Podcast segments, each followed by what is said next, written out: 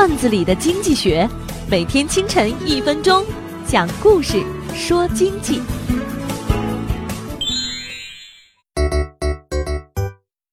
一个人经过自己的拼命努力，终于当上了总经理。可是他姓傅，每次别人叫他副总、副总的时候，他都有点不高兴。有一天，秘书将一份广告词送到他手里，他一看广告词中有一个“副”字，怒上心头，大笔一挥，将“副”字划掉，广告词立即变成了：“本产品经临床试验无任何作用。”现在无论是哪里，都充斥着名利污烟。一个二年级的班里只有四十五个学生，却有六十五个官衔。有些家长甚至私底下给老师送礼，希望让老师照顾照顾孩子。名利容易导致心态失衡并变得扭曲，做出很多违背常理、违背规律的决定。